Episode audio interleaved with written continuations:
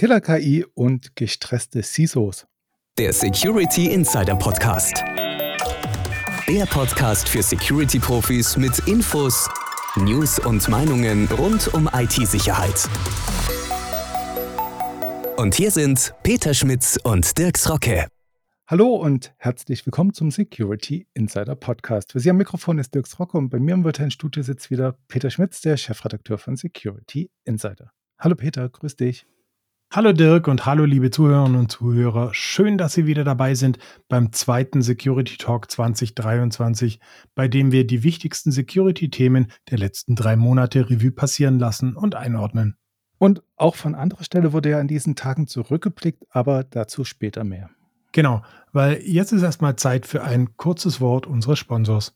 Der Security Insider Podcast wird Ihnen präsentiert von Bosch Cybercompare. Über 300 Unternehmen und öffentliche Stellen nutzen uns als unabhängigen Partner, um IT, OT und IoT Security Lösungen und Services zu beschaffen. Durch den methodischen Vergleich von Security-Maßnahmen und Angeboten helfen wir dabei, das Beste aus Ihrem Sicherheitsbudget herauszuholen.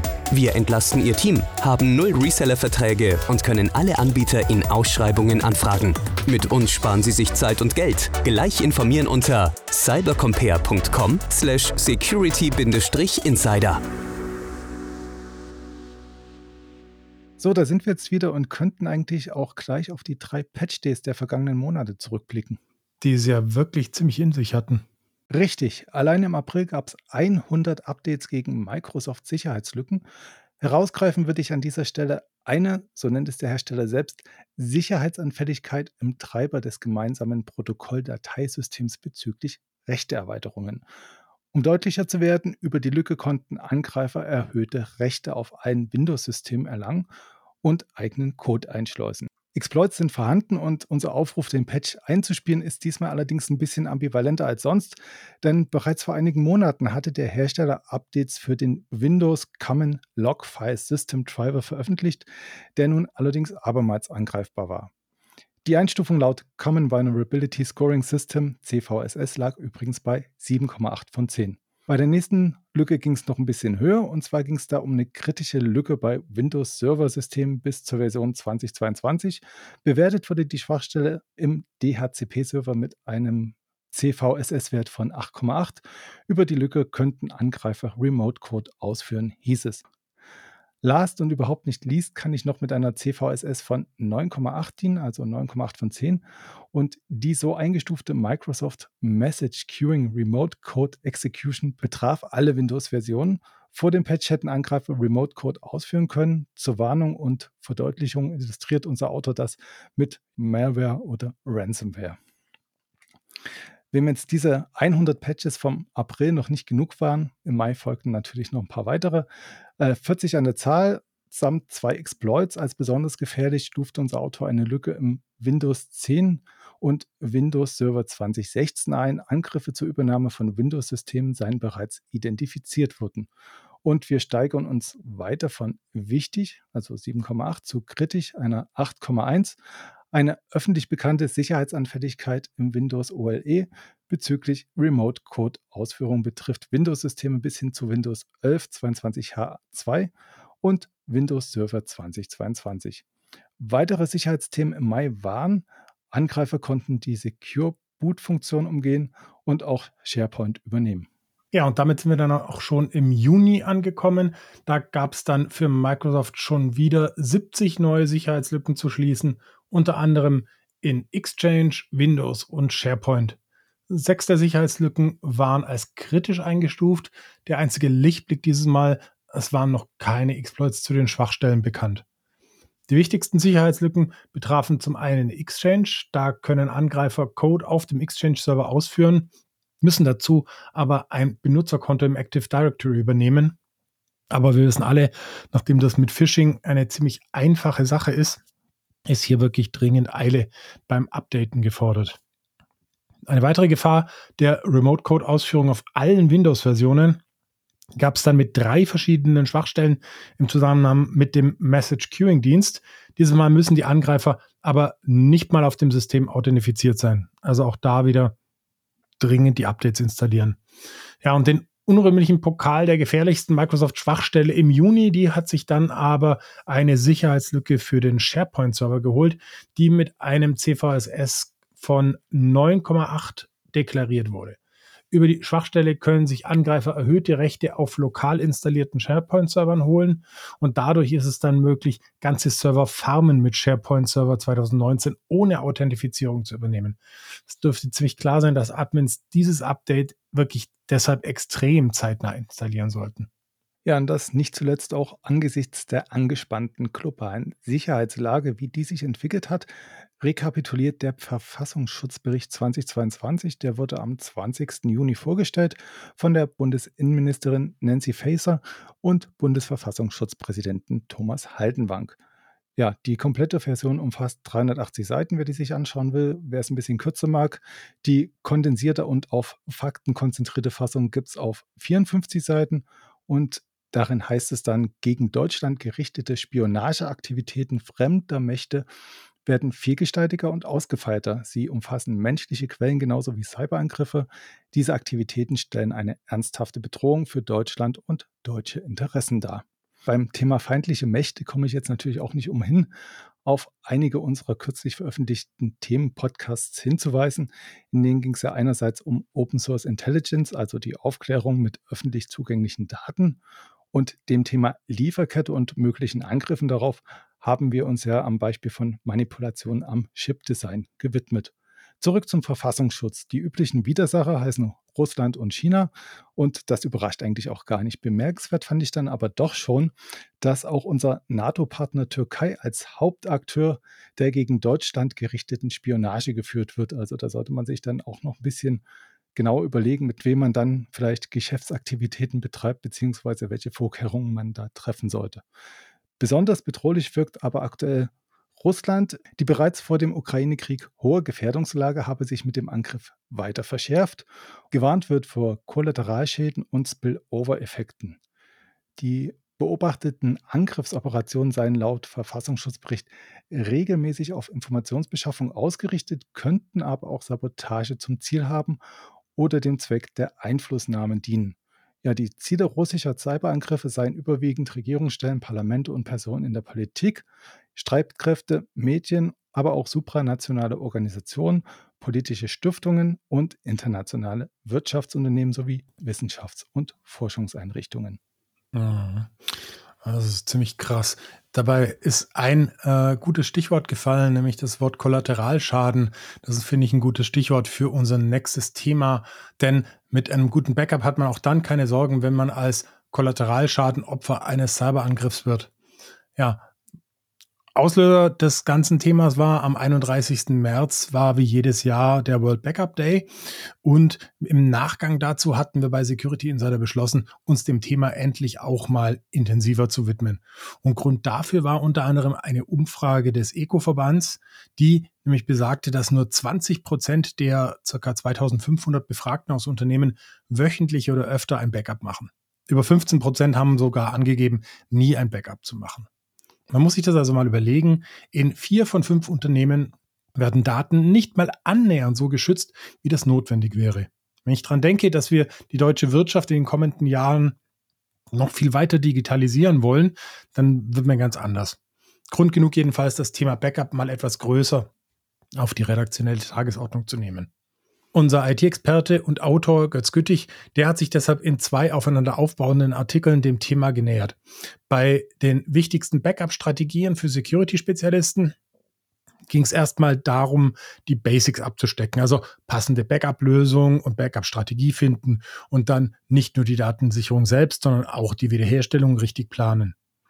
Im zweiten Artikel hat er sich dann nochmal ganz gezielt dem kritischen Thema Backup-Wiederherstellung und vor allem Backup-Tests gewidmet. Denn es gibt ja kaum einen schlimmeren GAU, als ein Backup zu haben, das sich dann im Notfall nicht zurückspielen lässt. Sei es, weil das Backup selbst fehlerhaft war oder weil im Restore-Prozess ein Fehler vorliegt. All das muss man unbedingt testen und wie man das am besten angeht, das beschreibt Gerd Güttig, wie gesagt, im zweiten Artikel Backup-Tests effizient gestalten. Alles schön und gut, aber jetzt hast du vor lauter Bescheidenheit noch einen ziemlich umfassenden Beitrag zum Thema unterschlagen. Du erinnerst dich vielleicht noch an dein Gespräch mit Jürgen Enes vom Storage Insider? Ah ja, stimmt, da war noch was. Ja? Und das war gar nicht so schlecht, weil ich durfte das Ganze schneiden und im virtuellen Schnittraum war ich dann doch ziemlich beeindruckt, wie umfassend ihr das unliebsame Thema Backup behandelt habt. Also jetzt von den grundsätzlichen Methoden oder Variationen der 321-Regel bis hin zu praktischen Tipps und Datenschutz. Und Überraschung gab es dabei auch, denn wer hätte schon geahnt, dass es noch schlimmere Dinge gibt als überhaupt kein Backup. Also hören Sie gern rein, wenn Sie Interesse haben. Oder am besten riskieren Sie auch gleich noch einen Blick in unser brandneues E-Book Backup und Disaster Recovery. Das beschreibt nämlich, wie Sie Ihre Systeme nach IT-Notfällen, ja ganz allgemein oder nach Cyberangriffen mit Ransomware im Speziellen wieder zum Laufen bekommen. Auch hier beschränken wir uns nicht aufs Backup allein. Denn auch die Wiederherstellung sollte geplant und getestet sein. Das hast du ja auch gerade eben gesagt. Ja, und wenn Sie sich jetzt immer noch nicht für das ungeliebte Thema Backup begeistern können, ja, dann lesen Sie das E-Book trotzdem, denn mit Managed Services können Sie einen Teil der Verantwortung auch an externe Fachkräfte delegieren. Ja, und verfasst wurde das E-Book übrigens von Oliver Schoncheck. Und bei ihm denke ich natürlich nicht nur an Backups, sondern auch und vor allem an das große Thema Datenschutz. Und da gab es Ende Mai ein ganz besonderes Datum, denn die DSGVO feierte quasi ihren fünften Geburtstag. Ich glaube zwar, dass nicht viele Unternehmen zu ihrer Party kommen würden, außer mit Fackeln und Mistgabeln, und auch die Branchen- und Wirtschaftsverbände waren ziemlich schnell mit der Kritik.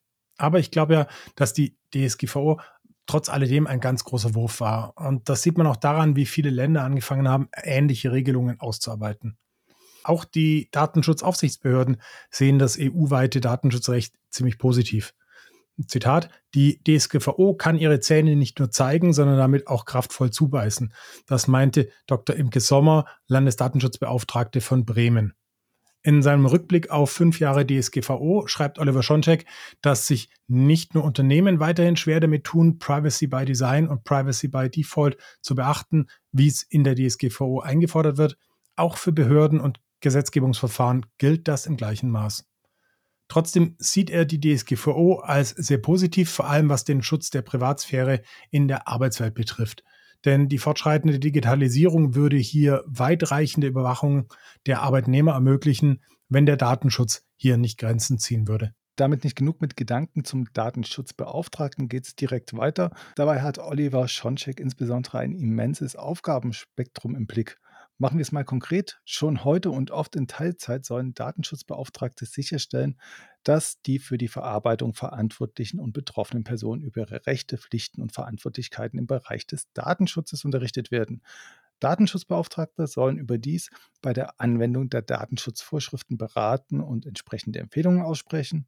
Sie sollen auf ein Register der Verarbeitungsvorgänge hinweisen und die Verarbeitungen melden, die besondere Risiken beinhalten. Ich bin immer noch nicht fertig. Sie sollen auf die Einhaltung der Datenschutzvorschriften hinwirken und dabei helfen, Rechenschaft hierüber abzulegen und sie sollen auf Ersuchen oder von sich aus auf Anfragen oder Beschwerden reagieren, mit den Aufsichtsbehörden zusammenarbeiten und die verantwortliche Stelle auf jede Nichteinhaltung der geltenden Datenschutzvorschriften hinweisen. Tja, geht da noch mehr? Ja, man weiß es nicht. Aber angesichts der neuen Rechtsakte wie Data Act oder AI Act stellt sich die Frage, Einerseits verfügen die Datenschutzbeauftragten nämlich über eine gefragte Expertise, aber zugleich auch über beschränkte Ressourcen. Details dazu wollen jetzt die europäischen Datenschutzbehörden klären mit einer europaweiten Prüfaktion, ja genau fünf Jahre nach Geltungsbeginn der DSGVO. Und das Interesse besteht dabei insbesondere an Stellung und Aufgaben der Datenschutzbeauftragten, deren Qualifikationen, Ressourcen, Zusatzfunktionen und möglichen Interessenkonflikten. Und auch für die Aufsichtsbehörden selbst werden strukturelle Änderungen diskutiert, Mehr dazu im Artikel, den wir natürlich wieder verlinkt haben, inklusive einem einordnenden Kommentar unseres Autors.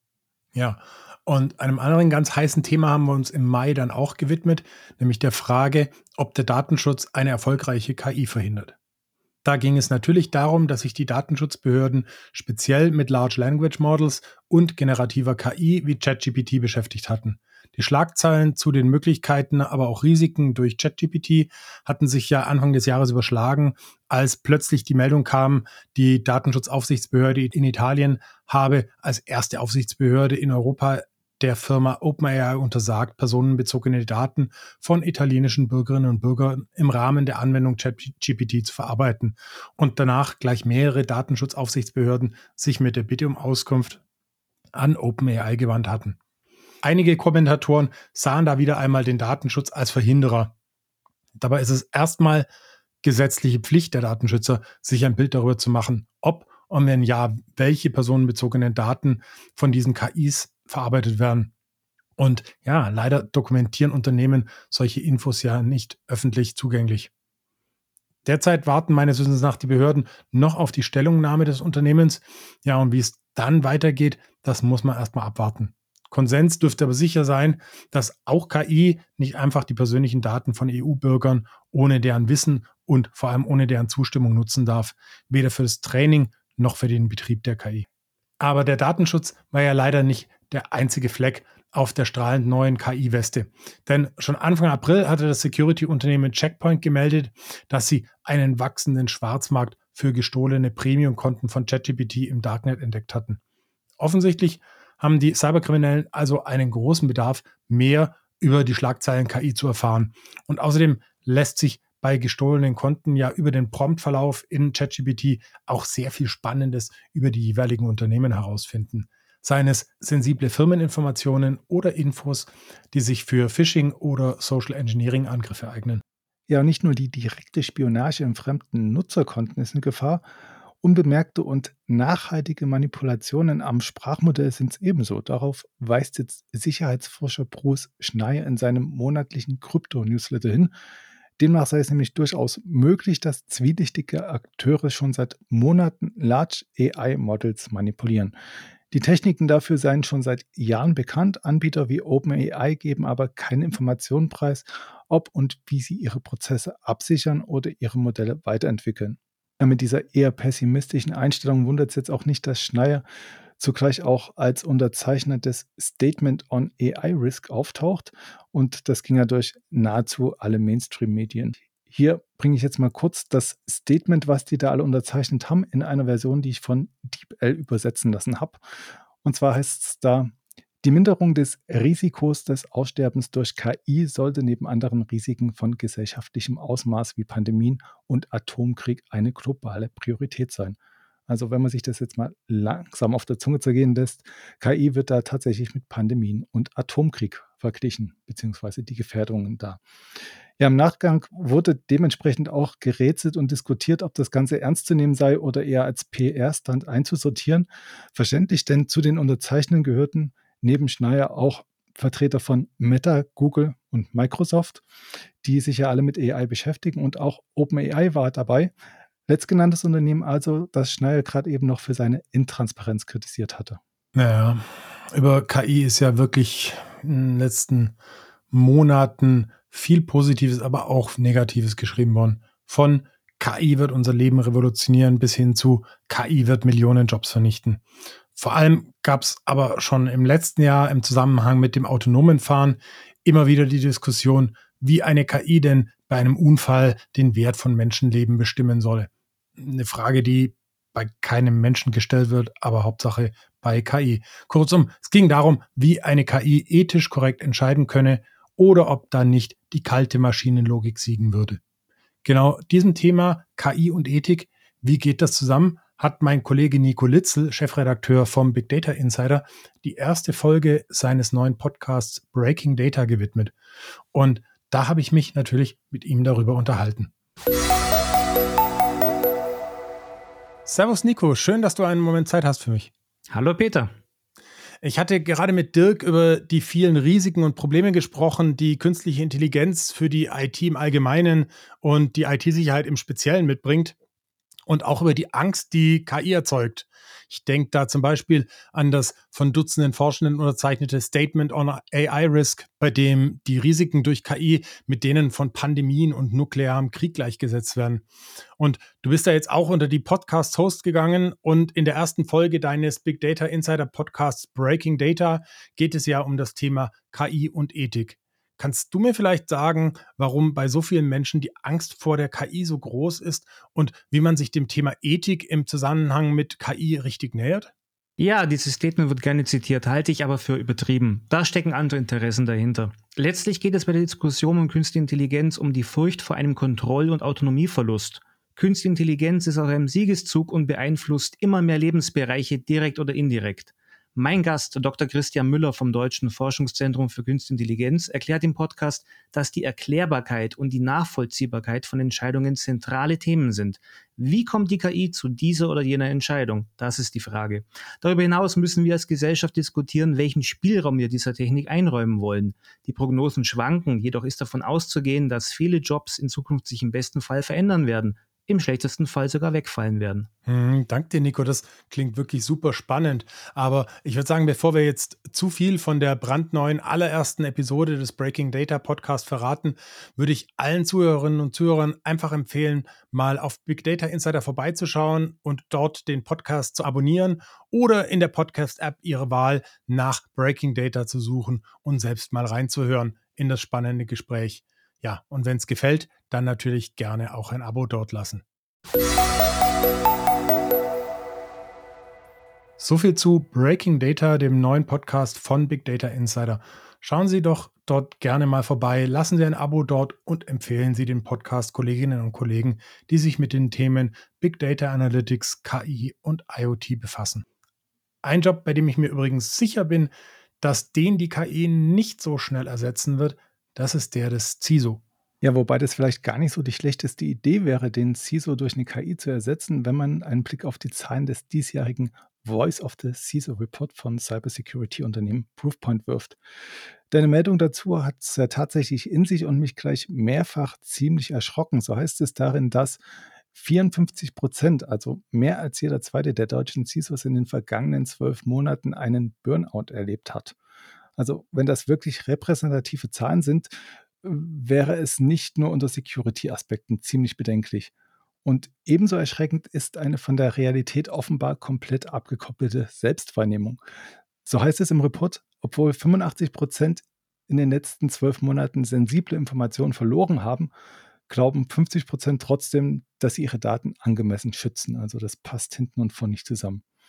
Die weiteren Aussagen zu gefährlicher Mitarbeiterfluktuation, angreifbaren Lieferketten und dem verschlechterten Verhältnis zwischen CISO und dem Vorstand schocken da schon gar nicht mehr so sehr. Ja, dass CISOs und IT-Verantwortliche inzwischen wirklich gewaltig zu kämpfen haben und teilweise wichtige Entscheidungen wegen Überforderung und Entscheidungsparalyse oft verschoben oder gar nicht getroffen werden, das hat auch die Studie The Decision Dilemma von Oracle und New York Times Bestseller-Autor Seth Stevens Davidowitz gezeigt. Ja, so haben 88 Prozent der Befragten zugegeben, dass das ständige Entscheidungsdilemma eine Herausforderung für sie darstellt. Ein Viertel der CISOs verfällt sogar in Entscheidungsparalyse und fast 70 Prozent geben an, dass sie es aufgegeben haben, Entscheidungen zu treffen, wenn die Datenlage zu überwältigend ist. Das ist eine erschreckende Vorstellung, die man vielleicht gar nicht so direkt nachvollziehen kann, wenn man nicht in der Lage steckt. Denn schließlich ist es ja der Job von Führungskräften, Entscheidungen zu treffen. Aber ich sag's mal so, wer schon mal vor dem Zahnpastaregal mit 50 verschiedenen Tuben gestanden ist und sich gesagt hat, ich will doch nur eine Zahnpasta und dann unverrichteter Dinge wieder aus dem Laden gegangen ist, der kann vielleicht ein bisschen nachfühlen, wie es den befragten CISOs im Moment gerade geht. Man kann ja seinen Lebensabschnittsgefährten hinschicken und die Entscheidung treffen lassen. Das ist dann Outsourcing, oder? Genau, das ist dann Outsourcing. Aber jetzt mal ganz im Ernst, was also tun mit der unliebsamen Aufgabe? Kann man die vielleicht doch an einen externen Dienstleister delegieren? Und das ganze Modell nennt sich dann CISO as a Service beziehungsweise wie CISO, virtuelle CISO. Ja, wann sich so ein Modell lohnt, hat Otto Geisler für uns erörtert und anhand verschiedener Szenarien verdeutlicht. Sei es beim akuten Bedarf, bei Interimslösungen oder wenn man einfach wirklich Erfahrung mit konkreten Kompromittierungen braucht. Ja, im zweiten Teil des Artikels geht es dann um die konkrete Umsetzung, also welche Aufgaben werden abgegeben, an wen berichtet der externe CISO, ja, mit welchen Leistungsmetriken kann man den steuern bzw. motivieren. Beim Outsourcing geht es übrigens nicht zwingend um eine Entweder-Oder-Entscheidung, denn ein Wie-CISO könnte auch die feste Belegschaft ergänzen, quasi als Sparingspartner. Gedanken dazu gemacht hat sich Edgar Reinke, Security-Experte und Strategic Technology Officer bei Damovo. Ja, und damit ergänzt er auch den ähnlich gelagerten Beitrag von Otto Geisler ganz gut. Ergänzend haben wir das Ganze auch noch mit einem Experten besprochen, nämlich mit dem Janik Christ. Der ist Security-Dienstleister und bietet auch diese vCISO bzw. CISO as a Service Dienstleistung an. Hallo Herr Christ, schön, dass Sie die Zeit für uns gefunden haben. Und bevor wir starten, erstmal ja eine Frage nach Ihrem Befinden. Wir haben gerade gehört, dass 54 Prozent der CISOs in den vergangenen zwölf Monaten eine Burnout-Erfahrung hatten. Wie geht es Ihnen denn? Mhm. Sehr gute Frage tatsächlich. Also die Zeiten sind spannend, äh, bleiben auch spannend. Äh, der Druck ist hoch im Markt insgesamt, äh, die Gefährdungslage ebenfalls. Und ähm, ich spüre den Stress persönlich zwar selbst auch, kann damit aber recht gut umgehen und habe soweit eigentlich ganz, ganz entspannte Nächte und kann gut schlafen. Sie sind dann also ein entspannter und kompetenter Ansprechpartner und da kommen wir gleich zur Sache. Wir haben diskutiert, ähm, wann denn so ein virtueller CISO bzw. so ein CISO as a Service Sinn macht. Ja, tatsächlich, wann macht sowas Sinn? Ist sowas eine kurzzeitige Angelegenheit oder kann man sowas dauerhaft installieren? Also äh, das Thema ist aus meiner Sicht definitiv äh, eine Lösung, die für beides funktioniert. Sowohl der Interims-CISO als auch der CISO as a Service als langfristiges Modell sind beides tragfähige Modelle. Ähm, langfristig ist das vor allem deshalb sinnvoll, weil man als Unternehmen im Zweifel auf eine sehr wertvolle Ressource dauerhaft Zugriff hat, die sich ähm, ja, an das Unternehmen gewöhnen kann, Know-how aufbauen kann und daher sehr treffsichere Empfehlungen geben kann bezüglich der IT-Sicherheit. Plus der große Vorteil von diesem CISO as a Service ist es, dass er die Augen natürlich äh, ein deutlich mehr Unternehmen hat, wie das ein interner CISO gegebenenfalls hätte und man ähm, natürlich nicht in eine besonders lange Ausbildung investieren muss oder ähnliches, sondern der CISO as a Service bringt das mit, braucht gegebenenfalls etwas Anfangszeit, um sich äh, mit dem Unternehmen vertraut zu machen und ähm, dann profitiert das Unternehmen aber absolut von dem hohen Know-how und der hohen Marktnähe von diesem CISO. Also Sie haben gesagt, es ist auch realistisch, dass man sich mit so einem fremden Unternehmen schnell vertraut macht und dann die Prozesse so weit versteht, dass man das auch äh, gescheit handeln kann unter Sicherheitsgesichtspunkten. Genau, also das ist de facto der Fall. Bei mir persönlich ist es tatsächlich sogar so, dass ich mehrere Unternehmen aus derselben Branche betreue. Ähm, und da sind tatsächlich auch viele Ähnlichkeiten vorhanden und kann da natürlich auch sehr gut einschätzen, ähm, was so der Branchenstandard ist, äh, wie es tatsächlich andere Unternehmen gelöst haben und ob das dann auch für das Unternehmen zutreffend ist. Wie sieht denn das eigentlich aus? Also Sie sagten, Sie betreuen mehrere Unternehmen parallel. Funktioniert das überhaupt? Ich würde eigentlich jetzt naiv mir vorstellen, dass so ein CISO as a Service permanent erreichbar sein sollte für ein Unternehmen. Ist das machbar oder ist das jetzt eine komplett falsche Vorstellung von mir? Das ähm, ist tatsächlich eine Vorstellung, die nicht ganz zutreffend ist an der Stelle. Äh, Grundvoraussetzung dafür, dass die Rolle des CISOs funktioniert, das gilt aber für intern und wie extern, ähm, ist eben, dass man die IT-Sicherheit so etabliert, dass eben die Situation nicht gerade die ist, dass man von allen Seiten belagert wird. Sonst äh, führt das auch bei dem internen CISO im Zweifel eben zu Burnout, wie wir gerade gehört haben.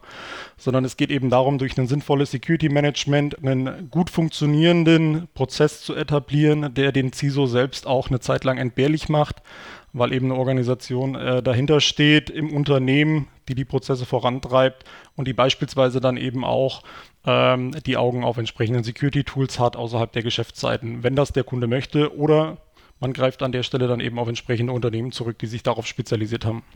Also es ist tatsächlich so, dass der CISO zeitweise entbehrlich ist, wenn die Prozesse laufen. Genau, so sollte es sein. Ist das nicht der Fall, würde ich felsenfest behaupten, dass irgendwas im Bereich des Security Managements nicht stimmt. Und dann sollte man daran feilen, aber man darf seine IT-Sicherheit in keinem Fall von einer Person abhängig machen, auch nicht vom CISO. Okay, und falls ein Notfall eintritt, dann wäre das ein Fall für das Security Management und nicht so konzeptuell für den CISO angelagert, wenn ich Sie jetzt richtig verstehe. Im Falle von einem dringenden Notfall ist es natürlich so, dass der CISO da äh, unterstützt und äh, dann auch zur Stelle ist. Ähm, das ist natürlich dann immer eine individuelle Sache. Das muss man mit dem Unternehmen vereinbaren. Wie das andere machen, weiß ich nicht. Äh, bei mir mache ich das genau so, dass ich das mit den Unternehmen dann entsprechend vereinbar und ähm, dann ist das auch gewährleistet. Im Grunde genommen gibt es da aber eben auch die Möglichkeit, wenn das Unternehmen beispielsweise ein eigenes SOC hat oder einen anderen SOC-Provider, dass äh, der dann diesen Incident Response Part äh, mitmacht und ähm, dass dort dann entsprechende Vereinbarungen existieren. Okay, wir hatten jetzt auch gerade diskutiert, dass angedacht ist, dass die CISOs künftig vielleicht auch zusätzliche Aufgaben noch übernehmen. Also Stichwort jetzt AI Act, Data Act auf EU-Ebene. Könnten Sie sich das vorstellen oder sehen Sie das nicht so? Also sagen Sie, das ist vielleicht doch ein bisschen zu viel, was dann eine Person machen muss. Es gibt vielleicht Interessenkonflikte. Mhm. Also ich denke, hinter dem Begriff CISO muss ich nicht zwangsweise um eine Person verstecken, ähm, sondern das ist aus meiner Sicht eher eine Organisationseinheit und da die Kompetenzen zu verorten, halte ich grundsätzlich für sinnvoll, weil das neue Themen sind und neue Themen bringen immer neue Anforderungen an die IT-Sicherheit mit. Im Grunde genommen muss aber der Gedanke äh, in, äh, überholt werden, dass äh, alles an dem CISO hängt und alles an der Person des CISOs hängt. Und ähm, wenn das die Erwartungshaltung ist, ist jedes zusätzliche Thema Stand heute aus meiner Sicht eines zu viel. Ähm, dann muss man stattdessen eben daran arbeiten, dass man dafür eben entsprechende äh, Kompetenzen hat und die dann auch darüber abdecken kann. Aber das muss nicht zwangsweise an einer Person hängen. Okay, da betrachtet man den CISO also mehr als eine Funktion als eine Person. Ähm, lässt sich es irgendwie festklopfen, wie viel Arbeitsaufwand die Funktion des CISOs, also in Mannstunden pro Monat, pro Woche irgendwie, wie, was man da veranschlagen muss? Lässt sich das machen, abhängig von der Unternehmensgröße irgendwie? Also gerade bei dem externen CISO ist das natürlich eine, eine entsprechende äh, Größenordnung, die man mal fixieren sollte. Und da stellt sich zwangsweise die Frage, wie viele Zeitanteile man auf das Unternehmen dann verwendet. Und das ist tatsächlich äh, ziemlich individuell. Das hängt einzig und allein davon ab, äh, was das Unternehmen in-house in leisten kann und was man sich eben von dem, von dem externen CISO erwartet. Im einfachsten Fall ist man im Grunde einfach jemand, der ähm, das Thema vorantreibt, der vor allem ein Managementsystem für die Informationssicherheit betreibt und da von extern vor allem der Inputgeber ist und das Ganze eben koordinierend begleitet und ähm, entsprechend dann auch äh, an die Geschäftsführung beispielsweise berichtet. Da sind die Zeitanteile nicht ganz so hoch. Immer desto mehr man dann in Richtung operativer Sicherheit geht und da sind wir bei dem Thema von vorhin. Also dass man dann wirklich äh, für alle Themen im Komplex der Security zur Verfügung steht. Da nehmen die Zeitanteile natürlich entsprechend zu. Und da ist dann auch schon der Punkt, wo ein Unternehmen wirklich überlegen muss, ob es nicht jemanden intern dann Vollzeit abstellt für die Rolle des CISO ähm, das ist dann nicht ganz die Idee von dem externen CISO, dann äh, Vollzeit für ein Unternehmen tatsächlich zur Verfügung zu stehen. Da sind wir dann tatsächlich eher bei dieser temporären Lösung, Interims-CISO und weniger diese langfristige Lösung. Deshalb empfiehlt sich das tatsächlich auch primär eben für kleine und mittelständische Unternehmen, die sagen, eine Vollzeitstelle lohnt sich da gar nicht. Äh, wir wollen das Know-how nicht aufbauen, damit das nachher jemand in Teilzeit macht sondern ähm, da geht es wirklich darum, äh, jemanden zeitweise mit einem gewissen Zeitanteil in die Thema Thematik reinzunehmen, damit der mit dem Know-how zur Verfügung steht und ähm, da entsprechende Anreize setzen kann, dass die Informationssicherheit im Unternehmen gelebt wird und ähm, das entsprechend eben geltender äh, Best Practices. Können und wollen Sie sagen, wie viele Unternehmen und einzelner externer CISO abdecken könnte mit dem Standardportfolio? Also das ist auch wieder rein davon abhängig, was das für Unternehmen sind. Für mich ist es tatsächlich so, dass ich ähm, recht große Unternehmen betreue in der Rolle als externer CISO und die auch entsprechende Zeitanteile verlangen, äh, weshalb sich das bei mir im einstelligen Bereich befindet und dann tatsächlich sogar eher im unteren einstelligen Bereich. Mhm. Und was kostet das die Unternehmen? Also wird es am Ende billiger als so eine Teilzeitstelle oder wird es einfach nur zuverlässiger, weil ich halt eine externe Kompetenz mit hinzukaufe? Ich denke, eine Gesamtkostenrechnung ergibt, äh, das muss jedes Unternehmen auch wieder für sich klären, äh, dass es tatsächlich ähm, mehr Qualität liefert und im Zweifel sogar günstiger ist, weil man eben eine recht hohe Anfangsinvestition äh, hätte als Unternehmen, um jemanden überhaupt zum CISO ausbilden zu müssen. Und zum anderen ist das nicht mit einer initialen Ausbildung getan, sondern man muss sich da fortlaufend entsprechend weiterbilden. Und ich denke, kein Unternehmen hat ein Interesse daran, dass dann beispielsweise jemand, der das in Teilzeit macht, äh, laufend auf irgendwelchen Messen ist äh, oder auf irgendwelchen Schulungen, ähm, sondern da macht es dann wirklich mehr Sinn, das Know-how einfach äh, entsprechend von extern zu beziehen. Ähm, und ich denke, dass das summa summarum dann tatsächlich sogar ähm, etwas günstiger ist, wenn man sich vor allem anschaut, äh, was diese entsprechenden Ausbildungsgänge kosten äh, mit allem drum und dran. Ähm, und vor allem, wenn man es dann eben nur Teilzeit im Unternehmen einbringen kann. Und ich denke auch, dass die Qualität aufgrund der Tatsache, dass man eben ja das Wissen einkauft, was man äh, so als Marktdurchschnitt äh, als externer CISO dann mitbekommt, äh, dass das auch nochmal einen gewissen Mehrwert bieten kann. Ähm, soll aber natürlich nicht heißen, dass das jetzt in irgendeiner Weise dann ähm, der interne CISO nicht, nicht genauso gut könnte. Ne? Okay, und jetzt vielleicht spannend als abschließende Frage wäre noch, ähm, ja, wie checke ich denn, ob der externe CISO denn überhaupt die Expertise hat? Also Sie sagen, da muss ich permanent weiterbilden. Gibt es da irgendwelche Zertifikate, auf die man achten muss? Und die nächste Frage, die sich natürlich auch anschließt, wie checke ich denn die Leistung, die der virtuelle CISO dann bei mir erbringt? Gibt es da irgendwelche praktischen Metriken, die ich ansetzen könnte? Mhm. Also es gibt äh, gerade bezüglich dem Know-how, was der externe CISO mitbringen sollte, doch einige gute Zertifikate, auf die man achten kann. Eines ist Beispiel der ähm, recht renommierte und bekannte CISSP von der ISC Square, äh, ein recht äh, bekanntes und ähm, anspruchsvolles Zertifikat, aber allein ein Zertifikat reicht nicht. Ähm, aus meiner Sicht ist wirklich wichtig, dass der CISO ähm, Referenzkunden mitbringt, die idealerweise dann in einer ähnlichen Branche angesiedelt sind, weil gerade das Branchen-Know-how ist recht interessant ähm, und äh, erhöht im Grunde die Synergien, die man dann äh, heben kann, äh, wenn man eben ähnliche Unternehmen betreut. Ähm, und zusätzlich sollte der externe CISO im Grunde äh, jemand sein, der sich sehr gut in so einer Rolle einfinden kann und der auch ähm, der da einfach persönlich zum Unternehmen passt. Ich denke, das ist eine ganz wichtige Komponente. Gerade in dem Umfeld äh, spielt da einfach die Menschlichkeit eine extrem wichtige Rolle. Und ähm, messen kann man den externen CISO wie jeden anderen Berater im Grunde genommen nur sehr schwer. Ähm, ich habe da allerdings ähm, so ein paar Themen, auf die ich natürlich besonders Wert lege bei meinen Kunden. Und das ist zum einen eben die Zuverlässigkeit. Am Ende arbeiten wir im Bereich der Sicherheit. Das heißt, da ist eine gewisse ähm, Grundzuverlässigkeit eine ganz wichtige Rolle. Dann, dass man einfach merkt, dass derjenige ein gewisses technisches Know-how mitbringt. Und ganz wichtig, gerade in heutigen Zeiten, eben auch so ein Basiswissen im Bereich der Betriebswirtschaft. Also der CISO ist am Ende auch derjenige, der die Brücke schlägt in Richtung Management und aus meiner Sicht muss der CISO sowohl Technik als auch Business sprechen können. Und das ist aus meiner Sicht ein ganz wichtiges Qualitätsmerkmal, ähm, dass da beide Welten verstanden werden und in beiden Welten auch die richtige Sprache dann gesprochen werden kann.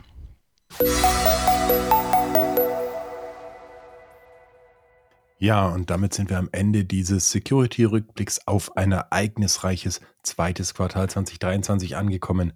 Wenn Ihnen die Folge gefallen hat, dann abonnieren Sie uns, sprechen Sie über uns und empfehlen Sie uns Ihren Freunden und Freundinnen, Kolleginnen und Kollegen. Wir freuen uns wie immer über jeden neuen Zuhörer. Ich hoffe, Sie sind bei unserer nächsten Folge wieder mit dabei, gerne auch aus dem Urlaub, denn ich freue mich jedes Jahr riesig über die exotischen Locations, an denen unser Podcast gehört wurde. Ja, und bis dahin, bleiben Sie sicher, bleiben Sie gesund und bis zum nächsten Mal. Tschüss. Das war der Security Insider Podcast. Der Podcast für Security-Profis mit Infos, News und Meinungen rund um IT-Sicherheit. Ach ja, und falls auch Sie Zeit und Mühe in der IT-Security sparen wollen, dann besuchen Sie cybercompare.com/security-insider.